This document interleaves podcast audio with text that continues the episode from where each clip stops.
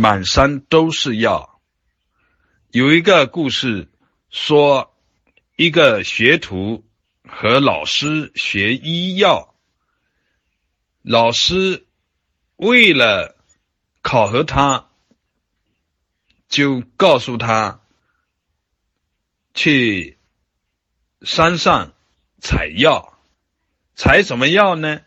老师说：“你看什么是药。”就往回踩，就是这个学徒出去了，大半天以后回来，篮子是空的，药篮子当中没有任何的一样东西。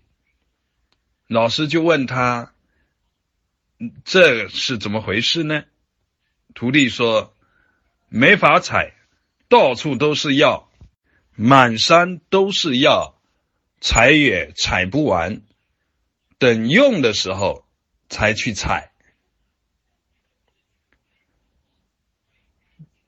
老师就告诉他，这个时候你知道都是药，已经能够知道没有哪一样不是药，但是还不够。至少还要应该采一些平时常用到的回来，